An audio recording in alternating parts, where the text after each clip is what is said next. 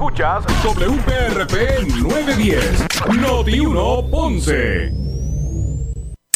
Uno Radio Group, Noti 1630 ni ninguno de sus auspiciadores se solidarizan necesariamente con las expresiones del programa que escucharán a continuación. Ponce en Caliente es presentado por Muebles por Menos. La temperatura en Ponce y todo el sur sube en este momento. Noti 1630 presenta Ponce en Caliente con el periodista Luis José Moura. Saludos amigos y buenas tardes. Bienvenidos, soy Luis José Moura. Esto es Ponce en Caliente. Usted me escucha por aquí por Noti 1 de lunes a viernes a las 6 de la tarde. Aquí analizamos los temas de interés general en Puerto Rico, siempre relacionando los mismos con nuestra región. Así que bienvenidos todos a este espacio de Ponce en Caliente.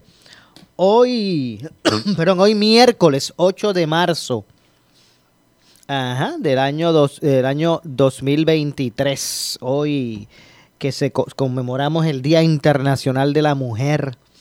Así que, como, como, ¿verdad? Como, como he dicho eh, a través del día, eh, en solidaridad, ¿verdad? Con esas grandes luchas que ha, que ha dado la mujer en busca de, ¿verdad? De, sus derechos, de la igualdad eh, y, esas, esas batallas, grandes batallas que todavía continúan. así que reconociendo eh, ese pilar inmenso, eh, si no el mayor, ¿verdad? Eh, de nuestra sociedad, que lo es la mujer. Así que hoy pues conmemoremos lo que fueron esas luchas en busca de, ¿verdad? de sus derechos humanos, porque también de, hasta de eso es lo que estamos hablando, ¿verdad? Y, y, de todos esos esfuerzos y esas mujeres que abrieron paso eh, a lo que es nuestra realidad de hoy y que pues han permitido, ¿verdad?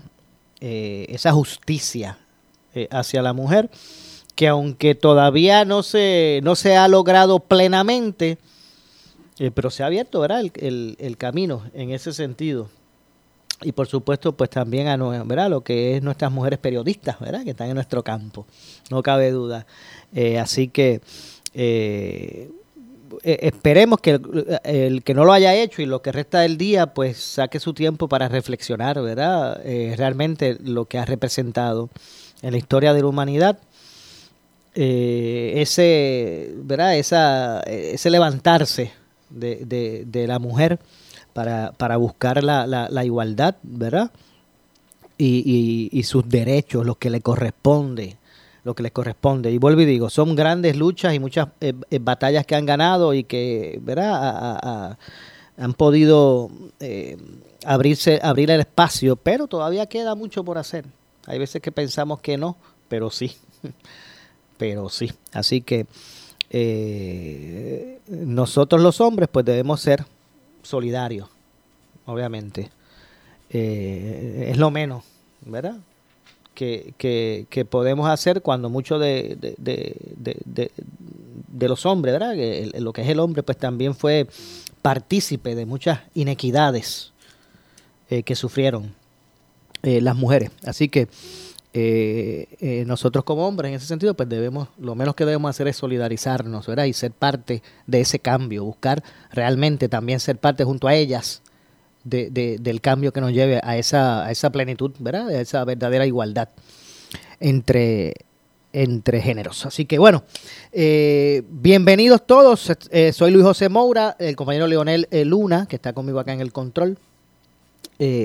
pues les damos la bienvenida a los que están en sintonía del 910 AM de eh, Noti1 desde el sur de Puerto Rico y también a los que nos escuchan por eh, la frecuencia FM, por, a través del 95.5 de su radio FM.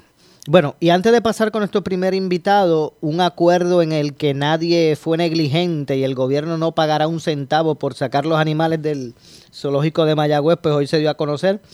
Y la verdad que ese tema va a dar mucho de qué hablar. Luego de que, de que se conociera, ¿verdad? lo que realmente ha sido este, este acuerdo de la Fiscalía Federal y el, y el gobierno de Puerto Rico. Los animales del zoológico de Mayagüez y Cambalache ya comenzaron su traslado, a ser trasladados eh, a santuarios en, tanto en Colorado como en Texas. Eh, y no cabe duda que mañana esto, esto va a ser noticias, va a ser el tema del, del, día. Y le voy a decir eh, a través de qué aspecto. Y es que el fiscal federal Stephen Muldrow, Stephen Muldrow es el jefe de los fiscales federales en Puerto Rico, acompañado del secretario del Departamento de Justicia de Puerto Rico, el licenciado Domingo Emanuel y la secretaria del Departamento de Recursos Naturales y Ambientales, Anaí Rodríguez, anunciaron que lograron un acuerdo para garantizar la salud y seguridad de los animales alojados en este momento en el antiguo zoológico de Mayagüez y del centro de detención en Cambalache. Eh, ya, pues obviamente el zoológico de Mayagüez dejará de ser zoológico, eso no va a ser un zoológico más. Se van a trasladar a santuarios los animales. Ahora mismo son alrededor de unos 500, entre los que están en, el zoológico y los que están en Cambalache, son alrededor de, de 500 como 530 y algo, 34, 535 animales. Eh, pues aquí lo que se ha acordado es que, bueno, pues que se van a trasladar, no van a haber aquí multas, ni sanciones, ni, ni, ni, ni, ni recursos eh, contra individuos o entidades, ¿verdad? Eh, por el, situaciones de maltrato que por mucho tiempo sufrieron esos animales. Eh, el fiscal federal expresó que con el acuerdo concluye cualquier investigación o acusación contra el gobierno de Puerto Rico por la situación en la que se encuentran los animales en, ambas facilidades. Eh, el municipio de Mayagüez, como no administraba, pues en ese sentido estaba afuera. Eh, pero, pero lo que quiero decir es que el acuerdo pues resuelve todas las problemáticas del zoológico, según se dijo, ¿verdad? Eh, y en ese sentido, eh, no, esto no va a parar en acusaciones federales a ninguna persona individual o institución. Entre las múltiples violaciones, y yo creo que aquí es que está la noticia, ¿verdad? Aquí es que usted va a escuchar el, el análisis. Dice, entre las múltiples violaciones que se detallan en el acuerdo, o sea que aquí violaciones eh, con relación al, manejo de esos animales se documentaron en la investigación federal. Eh, y entre las múltiples violaciones que se detallan en el acuerdo resaltan que el 30 de enero del 2014 se realizó eutanasia en un puma, un coati eh, y un babuino eh, porque no estaban en condiciones de exhibición. Eh, estas tres especies fueron puestas a dormir, ¿verdad? Como, como se, dice, le aplicaron eutanasia con una botella de eutanasia que expiraba, que ya estaba expirada. ¿Verdad? Eh, otro caso, específicamente en junio del 2014, el, y esto, esto a mí me, esto sí que, ¿verdad? que, que, que duele. Eh, eh, específicamente en junio del 2014, el Servicio de Inspección de Salud de Animales y Plantas del Departamento de Agricultura de los Estados Unidos apuntó a que empleados del zoológico mataron a venados que se encontraban en exhibición, eh, cortándoles la vena yugular con un cuchillo para luego dárselos como comida a los leones y otros ejemplares de gatos grandes. O sea que ellos determinaron que esos venados, no sé si era que estaban ya viejitos, o que tendrían alguna condición, o que ya no estaban como para exhibirlos, porque se, a lo mejor se veían maltratados. Y ellos decidieron, pues, pues con un cuchillo cortarle la yugular. Cortar la garganta de un animal con un cuchillo sin antes incapacitarlos no es considerado, ¿verdad? Eh, eh, una práctica que dice humana, ¿verdad? Y no es un método aceptado de eutanasia, eso que tú coges un cuchillo y le cortes el cuello, eso no es un método de eutanasia aceptado, pues eso lo hicieron con unos venados. Entonces dijeron, pues mira, yo creo que pues vamos a aprovechar y en lugar de, ¿verdad? Pues vamos a echárselo a los leones para que se los coman. Así como usted lo escucha, esto no es broma. ¿Sabe? Esto fue algo que consta y que documentó el Servicio de Inspección de Salud de Animales y Plantas del Departamento de Agricultura de los Estados Unidos. O sea, Esto no, esto no es una broma lo que usted está escuchando. Eh, en el 2017, las crías recién nacidas de una tigresa fueron movidas por cuidadores del zoológico sin antes notificarle a los veterinarios de turno y esto provocó el rechazo de las crías por la madre y la eventual muerte ¿verdad? de esos tigres cachorros. Separados, ¿verdad? Cuando no es el timing. Eso lo sabe, eso lo puede el veterinario pues, eh, eh, eh, tenía que ¿verdad? Este, hacer la recomendación, pero allí no se, no se avisó y unos empleados pues hicieron eso. y entonces, pues, la pregunta que, que ¿verdad? Que, que, nos hace este Leonel, ¿quién tomará responsabilidad de esto? Pues mire, no, no, aquí lo que el acuerdo fue un borrón y cuenta nueva. Simplemente no va a ser esto más un museo. Digo, digo un museo, no, un zoológico. Los animales eh, que se, se los, los envíen a santuarios en los Estados Unidos. Digo, los que los que se pueda. Porque hay algunos animales que por su condición no, no aguantarían, no resistirían el traslado. Recuerden que hay que utilizar unos sedantes, unas anestesias, porque eh, son animales que tienen que ser trasladados a Estados Unidos o en barco o en avión. Hay algunos que, pues no, pero hay otros que sí. Pues no todos, miren. Estamos hablando que cuando... Bueno, vamos a ver si tengo por aquí la relación. Ya mismito vamos con nuestro primer invitado, pero... Eh, Estamos hablando que al momento el inventario de animales del zoológico de Mayagüez suma 202 mamíferos, 14 tortugas, 2 caimanes, 9 serpientes, un sapo, una tarántula, 84 pájaros y 2 peces para un total de 328 animales. Eso es en el zoológico de Mayagüez. En el centro de detención, que es en Cambalache, hay 41 serpientes, 19 tortugas, 51 caimanes, 2 geckos, 50 aves y 43 mamíferos para un total de 206. O sea, que ¿qué es lo que estamos hablando? Que entre Mayagüez y Cambalache estamos hablando de 3 y 2, 5, eh, 534 animales, eh, animales. Pues de esos 534, no todos van a poder ser trasladados. Algunos se van a tener que mantener aquí en alguna condición, pero no en, en exhibidores como para zoológicos. Pues cuando se le pregunta a la secretaria del Departamento de, eh, de Recursos Naturales de, de, ¿verdad? cómo evitar que una situación de esas vuelva, porque van a haber unos animales que se van a tener que quedar. Y en algún lugar van a tener que estar y alguien los va a tener que cuidar.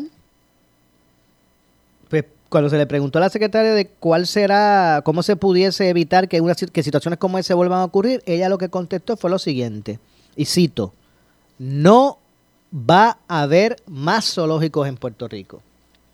Eso fue su, su contestación. Pero nada, vamos a ampliar un poquito más sobre, sobre esta situación, pero antes tengo por aquí comunicación con el expresidente de la Cámara de Representantes, el representante José Aponte Hernández, a quien de inmediato le damos lo, eh, la buenas tardes, el saludo. Representante, gracias por acompañarnos. Saludos, Maura. Saludos para ti, para todos los amigos y amigas de Radio Escucha. Un placer poder compartir con ustedes. Seguro. Gracias a usted, como siempre, por, por atendernos. Quería preguntarle eh, verá sobre, sobre este referido que se hace en la legislación, ¿verdad? Que dos legisladores, no sé si hay algún otro legislador aparte de, de Márquez y de Luis Raúl suscribieron en un referido, ¿verdad? Con relación al contrato de, de PR Puerto Rico, también quería, hablarle un, un, poquito de la, sobre la reforma laboral y conocer su, su pensar. Pero antes, ¿verdad? Empecé con un tema que no sé si usted ha, ha, podido, ¿verdad?, escuchar. Y es que, ¿verdad? Hoy en conferencia de prensa el gobierno federal, bueno, junto al gobierno de Puerto Rico, ¿verdad? Porque estaba, estaba el jefe de fiscales federales, estaba el secretario de Justicia de Puerto Rico y, y la de Recursos Naturales, pues ya se habló cuál fue el acuerdo eh, con relación al zoológico de Mayagüez, pues, lo que se hizo fue ordenar a que los animales que, aguanten, ¿verdad? Pues se trasladen a santuarios en los Estados Unidos. Eh, pues ya ese concepto no va a ser uno de museo, ¿verdad? No es que van a ver, no, no es que va, va Puerto Rico no va a, administrar más un, un museo. Sí detallaron que documentaron unas violaciones y unos maltratos y eh, unas formas de eutanasia no adecuadas, pero realmente el acuerdo no va a conllevar ninguna acción eh, en contra de individuos personales o de, o de entidades, ¿verdad? con relación a esos malos, malos tratos. Lo que se hizo fue, pues bueno, vamos a, eliminar esto. Eh, ¿verdad? ¿Qué, le parece el, el, fin, ¿verdad? Eh, eh, como ha concluido toda esta situación con, con el zoológico de Mayagüez? Eh, la situación del zoológico, pues lamentable, porque eh, de pequeño uno siempre había hablado del zoológico Mayagüez, el zoológico Mayagüez, eh, pero hace ya tiempo atrás, pero mucho más marcado desde el huracán María para acá, se fue en detrimento eh, las facilidades y eh, lo que era la oportunidad de utilizar el mismo de manera apropiada eh, como un zoológico y, y, en ese sentido había que tomar alguna acción. sí, hay un aspecto emocional sentimental de identificación y muchos muchos hablan de el elefante mundi que no está en en salud como para eh, llevarla en un viaje y sacarla de Puerto Rico, eh, tal vez algunos otros de, las de los animales que están allí, y sin embargo, eh, de lo que tú planteaste, y no tuve la oportunidad de ver ni la conferencia de prensa, ni haber leído sobre el asunto de lo que trascendió en el día de hoy, pero de lo que tú planteas, entendí aquellos animales que puedan ser trasladados, que se trasladen. Exacto, eso así fue este representante. O sea que, que hay la posibilidad de que algunos se puedan mantener en Puerto Rico eh, y entonces habría que buscar dónde y con quién. Eh, sabemos que en Puerto Rico hay par de personas, no son muchísimas, yo creo que, eh, que son literalmente dos, tal vez tres, que tienen algunas licencias eh, estatales, federales, para eh, tener cierto tipo de, animales exóticos, y cuando digo exóticos, desde el punto de vista de lo que es eh, la fauna en Puerto Rico, porque un elefante no es de Puerto Rico, es, un animal exótico para los efectos nuestros, un león, un oso, así que en esa dinámica pues habría que ver cuáles son los animales que no se podrían trasladar eh, y qué se podría, quién podría asumir la responsabilidad eh, de cada uno de ellos. Definitivamente, esas son las, determinaciones que se, que se tomarán. Sé que recientemente el gobernador, cuando se expresó de esto, eh, pues, pues habló de que, ¿verdad? De que son decisiones que se van a, tomar, ir tomando, porque lo que lo cierto es que zoológico más no va a ser. ¿verdad? No es que van a administrar facilidades con exhibidores de, de animales. Eso, eso no. No. Eso, eso pues ya no dejará de ser así. Y por el otro lado tenemos que estar atentos, esos son eh, esos terrenos eh, son de la Universidad de Puerto Rico, recinto de, Mayagüez. Eh, tenemos que estar atentos el desarrollo que la, secretaria ha hablado de, de un tipo de desarrollo más de veredas y de áreas de acampar, por decirlo así, cuál es el desarrollo que se hace y velar que no hayan eh, personas inescrupulosas que quieran estar queriendo eh, adueñarse de terrenos eh, del área que, deben ser mejor utilizados para investigación y, el disfrute de nuestra gente. Exacto, porque la, la, cuadra, la, el terreno ¿verdad? dedicado al zoológico era. Era, era, era uno, pero hay, allí mismo hay muchas más. ¿Verdad? Eh, eh, eh, muchos más terrenos, ¿verdad? Que, que, Entiendo que son cerca de 100 cuerdas de terreno. Exacto, exactamente. bueno, pues vamos a ver lo que ocurre con, con, todo esto. Me, trajo a la memoria, representante, me trajo a la memoria que recientemente hubo un caso de este empresario, creo que es empresario, el que el, que le disparó un perro este, en un campo de golf. Sí, en, el Río Grande, que fue eh, sentenciado a prisión Exacto. Eh, por, maltrato de animales. De animales. Y entonces uno ve casos como ese y después uno ve unos maltratos documentados por investigación del gobierno federal, unas formas de eutanasia, pero mire que si, que si usted lo, cuando usted lo lea, sé que, que, le va a chocar. Eh, pero aquí lo, eh, o sea, el, el, lo que se, el acuerdo que se logró con, con la investigación que, ¿verdad? que hizo el gobierno federal, pues fue nada, vamos a, o sea, esto va a ser borrón y cuenta nueva. Este, vamos a buscar que esos animales sobre ese particular no te responsablemente no voy a reaccionar porque no lo he leído, no no dudo de, lo que me estás planteando, pero sí, yo entiendo, entiendo perfectamente. Es sumamente delicado y me gustaría primero que todo eh, poder claro. poder leer cuál cuál es el asunto que para todos los efectos se identificó allí. Entiendo, entiendo perfectamente. Le preguntaba, no creo que se me vaya a acabar el tiempo en el segmento. ¿Qué piensa usted, representante? ¿El representante Márquez, Luis Raúl, entienden que eh, el contrato con Genera PR pues, eh, está en contrapunto de la ley 17 que, genera pues bajo los, los, términos del contrato pues va a tener el control de mucho más del 70% de los activos y eso pues lo hace contrario a ley y están buscando, ¿verdad? Que por ahí se, se busque impugnar el mismo. Mira, eh, son interpretaciones legales. Eh, me llama la atención que el propio presidente de la Cámara eh, ha manifestado que no está de acuerdo con los planteamientos que se han estado esbozando. y el presidente de la Cámara tiene un representante en la Junta que autorizó ese contrato.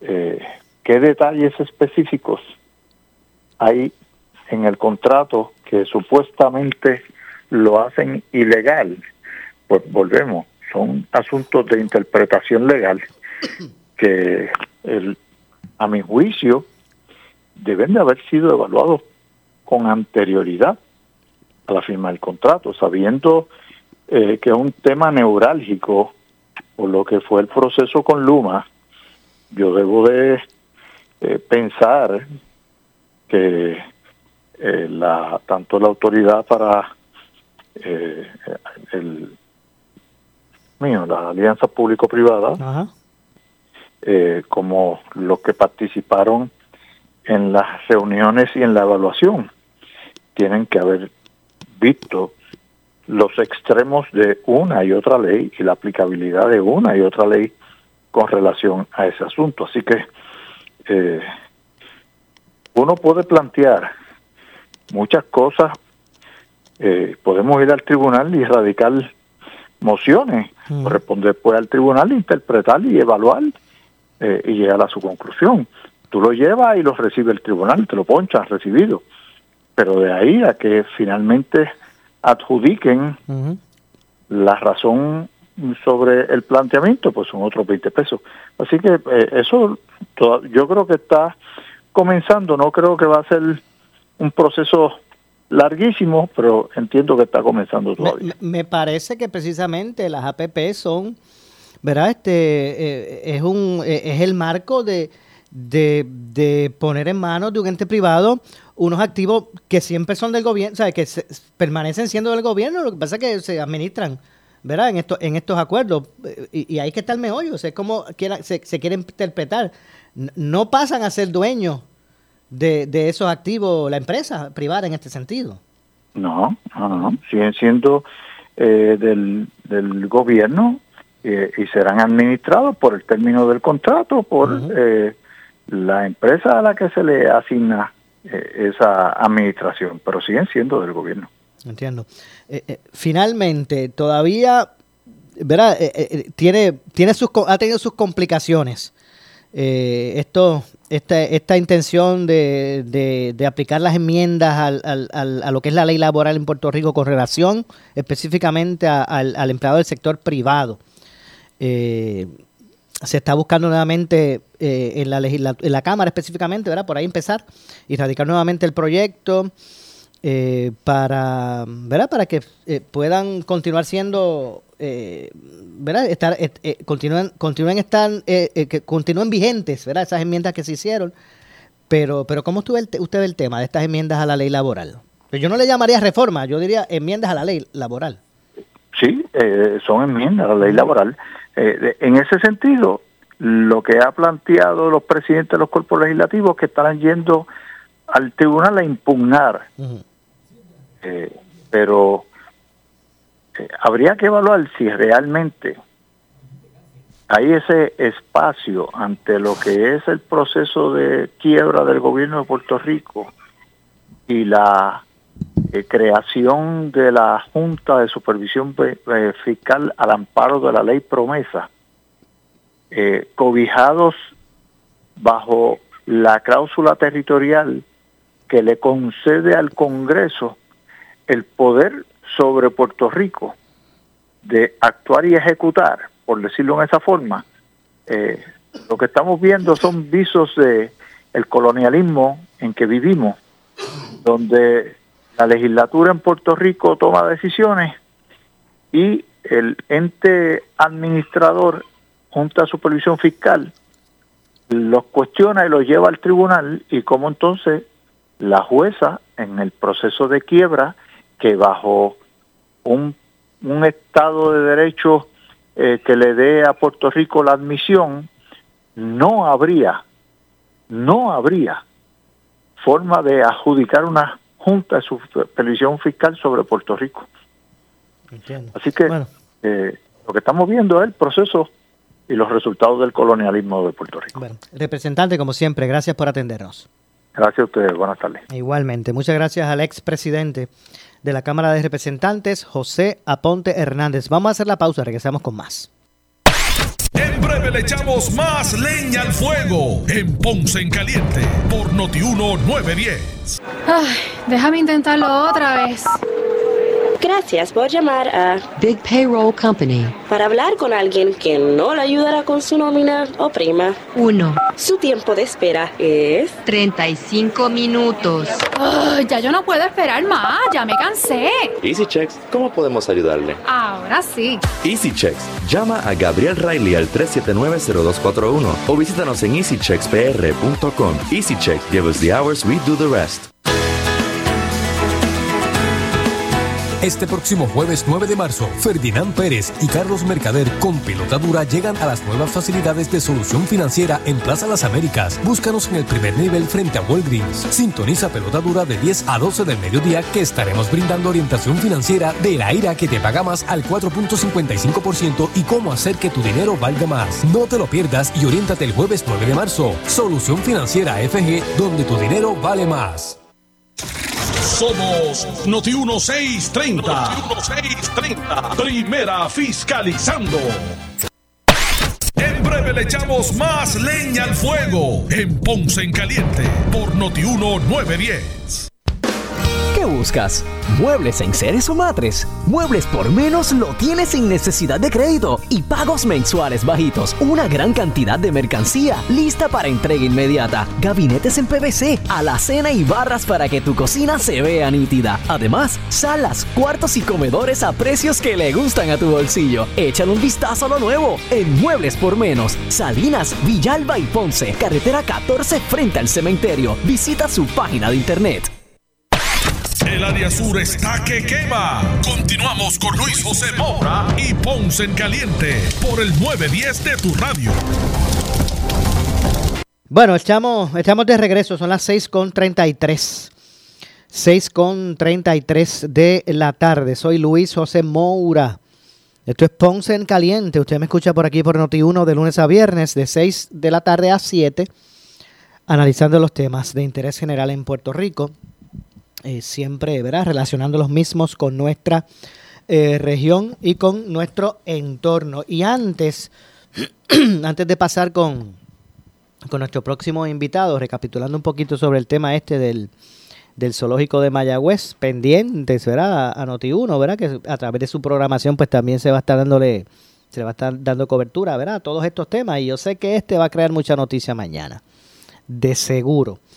Eh, así que para recapitular, pues el acuerdo entre los federales y el gobierno de Puerto Rico sobre el zoológico de Mayagüez detalla eh, unos procesos ¿verdad? Eh, inaceptables de, eutanasia, pero no obstante, las autoridades acordaron que no van a tomar acciones legales contra ninguna persona o institución. Los animales se van a estar trasladando a, santuarios en los Estados Unidos en los próximos seis meses. Eh, y bueno, y Puerto Rico dejará de administrar un zoológico. Eh, eh, la Fiscalía Federal, junto al Departamento de Justicia de Puerto Rico, el Departamento de Recursos Naturales, llegaron a un acuerdo para organizar el traslado de todos los animales en el zoológico de Mayagüez a santuarios en los Estados Unidos. Creo que Virginia, creo que creo que tenía por ahí para dónde es que van. Eh, déjame si lo consigo por aquí rápido. Ah, bueno, Colorado y Texas. A, santuarios en Colorado y en Texas. Eh, y en los próximos seis meses, pues se, estará se estarán realizando estos traslados y no terminará toda esta situación con los animales en, acusaciones federales. No terminará en eso eh, contra persona individual o, ninguna institución. ¿Qué dijo Muldrow? Pues dijo, nosotros no podemos cambiar lo que pasó con los animales que fallecieron. Sí, nosotros entendemos que ayudando a los animales que están allí van a tener una mejor, eh, ¿verdad? tendrán una mejor vida. Es, justicia, dice Muldrow. Es un resultado para los animales que fallecieron.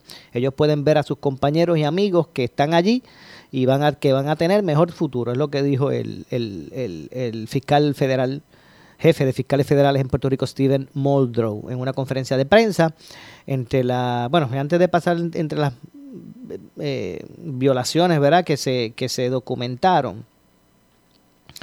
Eh, eh, ¿verdad? Pese a que aún hay más hallazgos que se han detallado, el documento oficial eh, ¿verdad? Que, que, muestre el documento fiscal, la, Fiscalía Federal pues adelantó que no, no van a llevar litigios legales en contra de ninguna persona o entidad porque quieren preocuparse de dar a, los, a las restantes especies, las que quedan vivas, yo le llamo los sobrevivientes eh, del zoológico, pues un mejor futuro. Eh, ¿Qué dijo Domingo Emanuel y el secretario de Justicia? Bueno, pues estas violaciones abarcaron muchos años y diferentes administraciones que no pudieron garantizar el bienestar de los animales. Fueron problemas institucionales, de falta de recursos y capacitación adecuada, no de lado intencional eh, de daño eh, a los animales. Eso fue lo que dijo el jefe de la Fiscalía. Eh, bueno, debo no, no fueron... no fueron estas fueron palabras de, de, de Moldrow, ¿verdad? Eh, el acuerdo estipula que el gobierno de Puerto Rico, de la mano de la organización Wildlife eh, eh, Sanctuary, van a organizar el traslado de los animales en, seis meses o menos. Este proceso será costeado principalmente por esa organización Wildlife, aunque el acuerdo dispone que el gobierno solicitará autorización para reembolsar los costos de transferencia de los fondos que la Agencia Federal de Manejo de Emergencia FEMA asignó para las mejoras del zoológico. Esos chavos que se asignaron para la mejora, lo que se van a hacer es que Se, van a usar para reembolsarle a Wildlife lo que va a costar el traslado de los animales a los santuarios en los Estados Unidos. Eh, se le preguntó a la secretaria del Departamento de Recursos Naturales eh, si, ¿verdad? sobre cómo se evitará que esta situación no, no vuelva a suscitarse en la isla la secretaria pues del de, de, aseguró que no, eh, su respuesta fue señalando que no va a haber más zoológicos en Puerto Rico.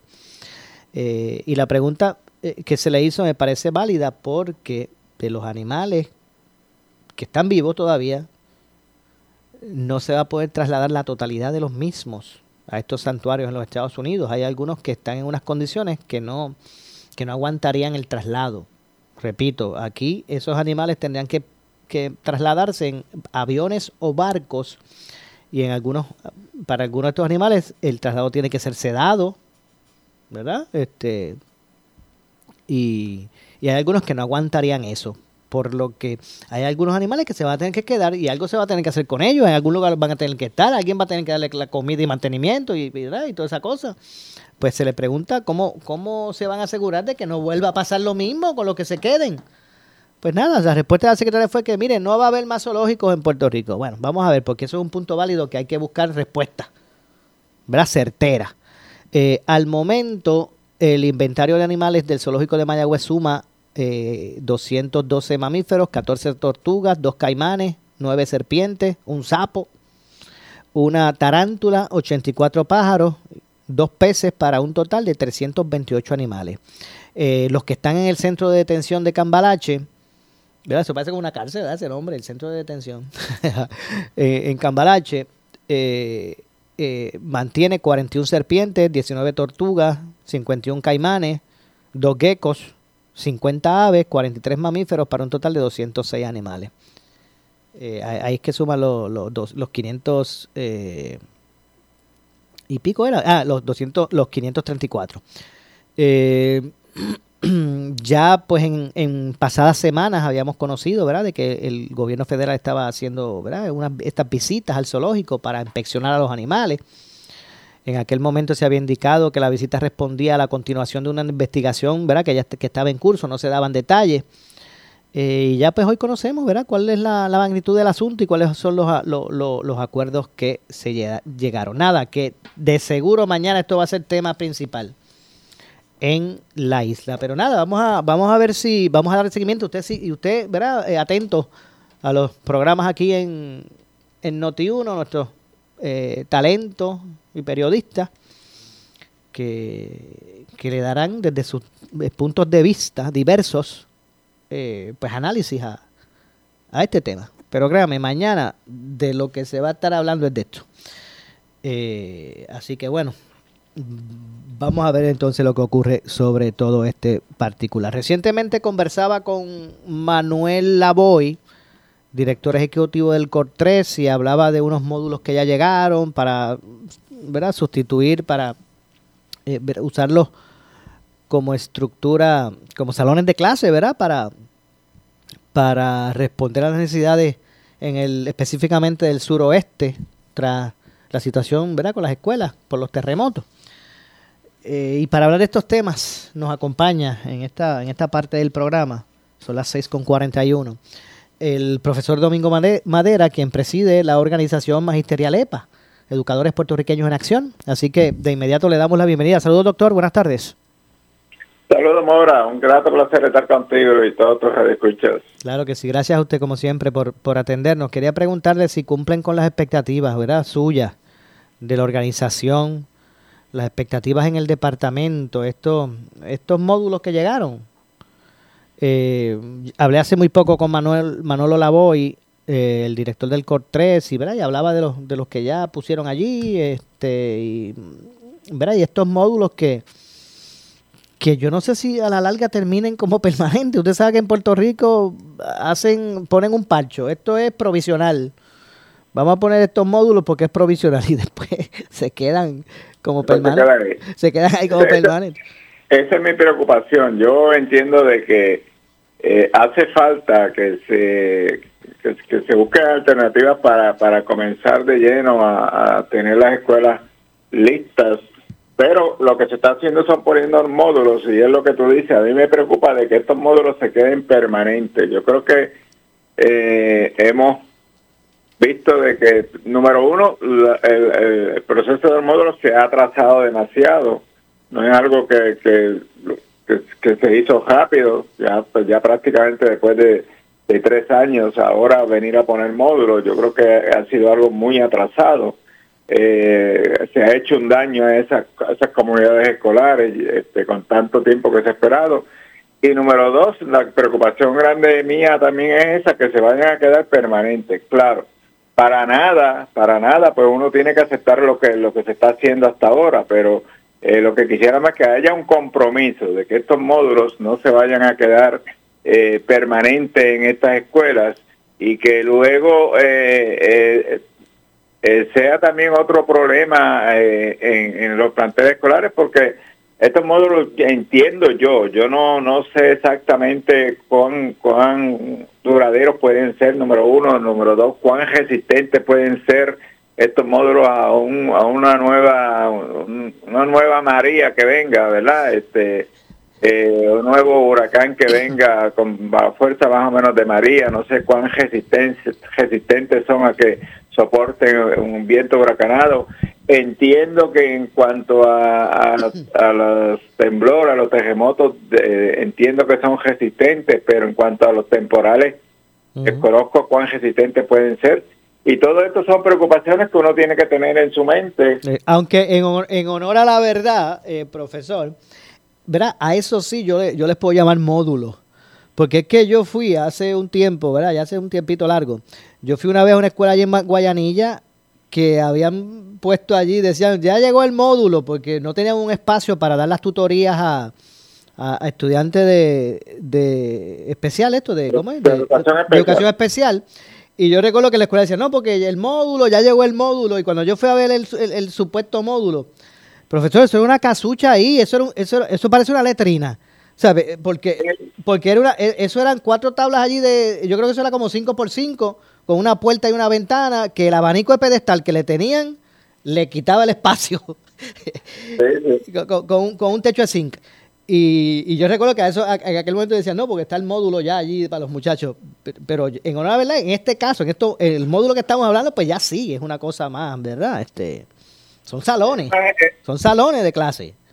Es más, es una estructura que se ve mejor, este, porque anteriormente lo que se está, los módulos prácticamente eran eh, estos, estos, estos eh, campers, podríamos decir, ¿verdad? Que a veces hasta los desechan, que son de carga y los desechan y los llevan a la lo llevaban a, la, a las escuelas y lo usaban como salones de clase, le ponían un aire acondicionado en algunas ocasiones, en otras ocasiones no tenían aire acondicionado y eso era lo que estaban usando y, le llamaban módulos también. Estos de ahora entiendo que son más estructurados, eh, quizás un poquito más fuertes, pero, pero como te digo, yo no soy este experto en, cuanto a la resistencia que puedan tener si pudieran aguantar, por ejemplo, un, un nuevo huracán que pueda venir categoría 4, categoría 5, porque estamos expuestos a, eso, la naturaleza ha cambiado y estamos expuestos a que en cualquier momento, Dios quiera que no, pueda venir un huracán más o menos estilo María.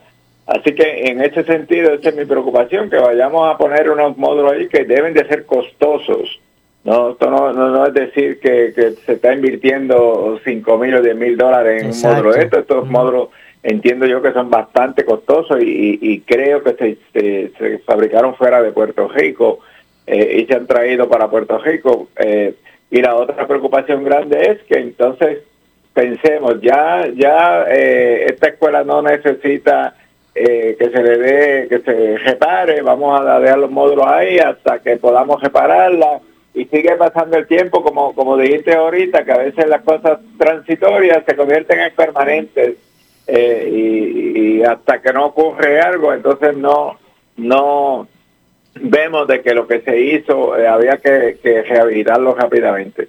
Esa es mi gran preocupación y como te dije, para nada, ¿verdad? Para nada hay que aceptar lo que, lo, que hay y yo te diría que, estamos tarde, bastante tarde en este proceso, eh, solamente están poniendo módulos en algunos de las planteles escolares, no en todo lo que se necesita y, número dos, ¿cuándo se va a iniciar la reconstrucción total para hacer un plantel escolar que sea resistente, no solamente a, los huracanes, sino resistente también a los temblores que, sabemos que también estamos expuestos a ellos? Definitivamente, y, poder este proporcionar, eh, ¿verdad? Un, mejor, eh, un mejor estado de infraestructura, ¿verdad? Para, para propiciar el, el, buen ambiente educativo, ¿verdad? Para los estudiantes. y, y, que todo el que lo use, el que esté allí, tanto los estudiantes como el profesorado, como los ayudantes que estén allí y los padres, que estén seguros de que ese módulo eh, resiste, que, que estemos confiados en que, mira, si,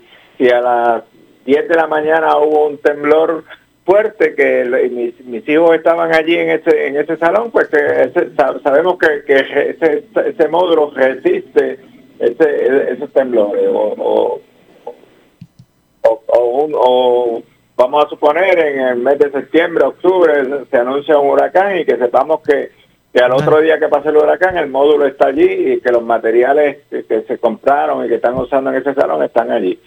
son, son preocupaciones que tenemos que tener en mente y, cuán resistentes son hasta que no ocurra algo, quizás no sabemos si, si, son resistentes o no lo son. Seguro, profesor, como siempre, gracias.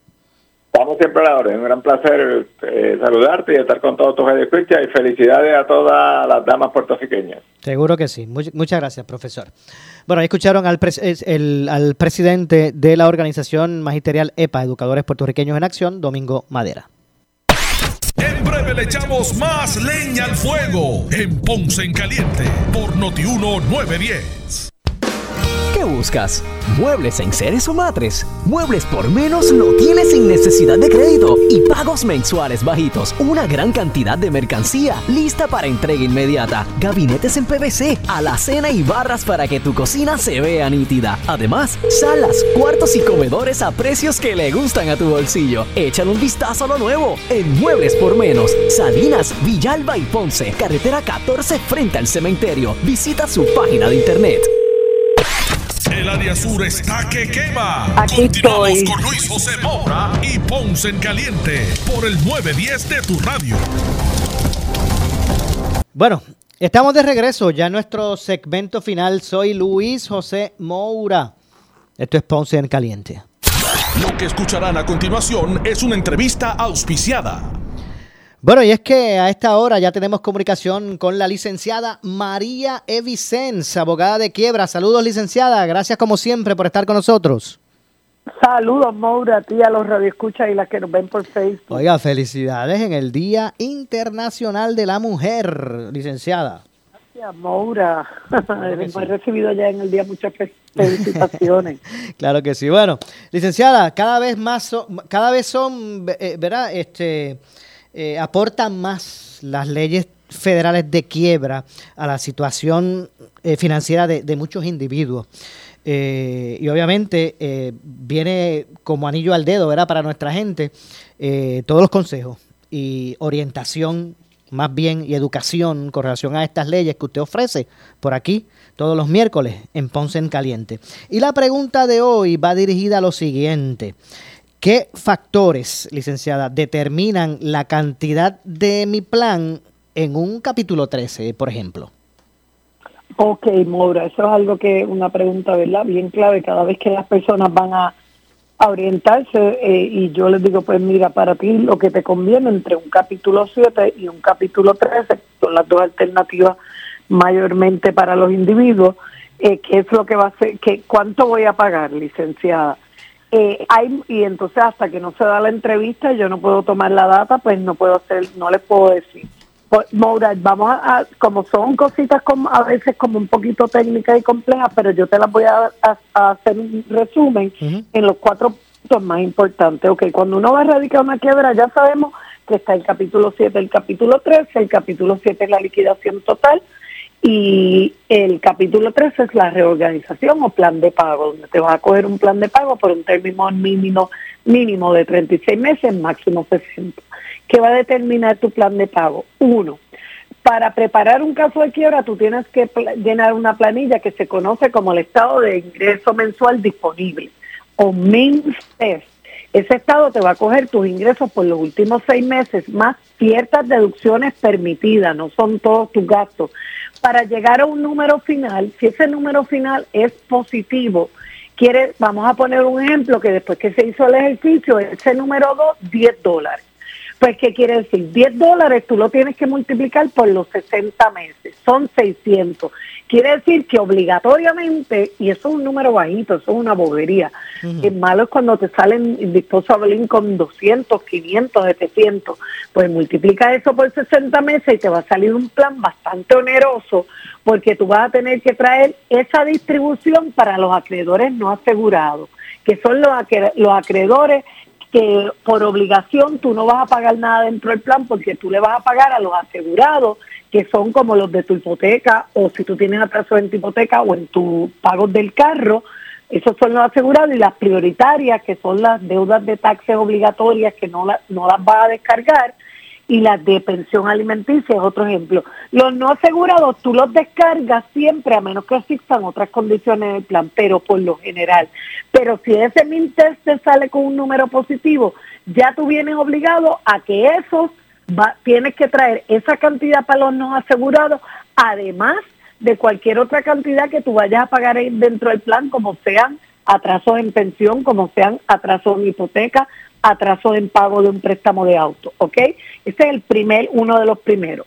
Segundo, lo que se conoce como el valor de liquidación. El valor de liquidación es el que generan aquellas propiedades que tú no puedes reclamar exentas, que el síndico de 7 no las puede vender para distribuir. Esas, y en el 13, el síndico de 13 te dice, yo no vendo. Yo, lo que tú ibas a tener que traer si hubieras radicado un 7, me lo tienes que traer aquí. Y ese valor de liquidación puede ser, tú tienes tu casa y tú la tienes exenta, pero tienes un second home de un apartamento de playa. Pues ese apartamento de playa, si está saldo, te va a generar un valor de liquidación. Y la misma cosa, vamos a suponer que ese apartamento de playa valía 50 mil dólares, pues mira, me tienes que traer 50 mil dólares al plan de la quiebra para pagarle a tus acreedores no asegurados, a menos que usted tenga unas deudas aseguradas menores que sean de 25 mil, pues te vas a decir, ah, pues como tú tenías un valor de liquidación de 50, pues quiere decir que vas a tener que pagar esas 25 mil no aseguradas en su totalidad. Ese es el segundo factor.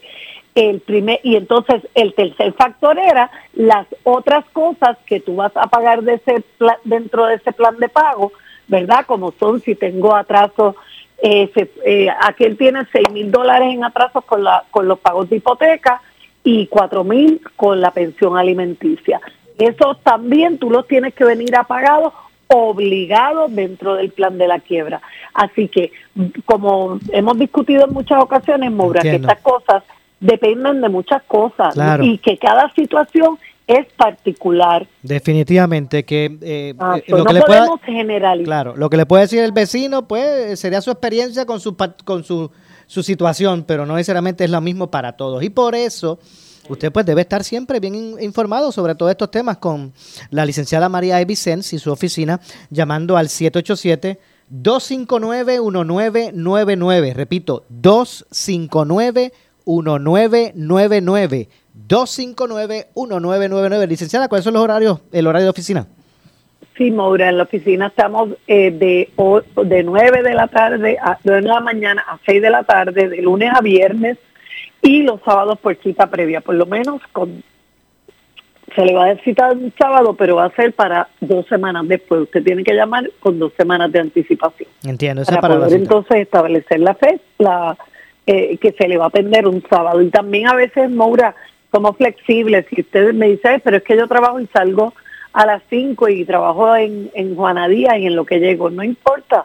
Si usted lo hace con tiempo, le esperamos. Y nos acomodamos a su necesidad. Y sepa usted que esa, esa primera orientación es la primera orientación es gratuita y confidencial. Así que llame al 259-1999. Repito, 259-1999. Gracias, licenciada. Saludos, Moura. Hasta el próximo miércoles, si Dios lo permite. Así mismo. Gracias a usted, como siempre. Escucharon a la licenciada María Evicens, abogada de quiebra, 259-1999. Repito, 259-1999. Nos vamos.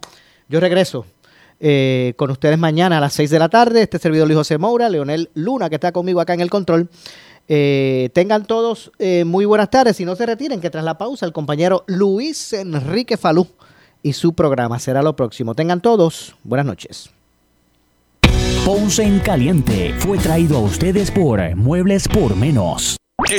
Esta es la estación de la licenciada Zulma Rosario, WPRP 910 AM, W238DH 95.5 FM en Ponce, WNO 630 AM, San Juan, Noti 1 630. Primera fiscalizando.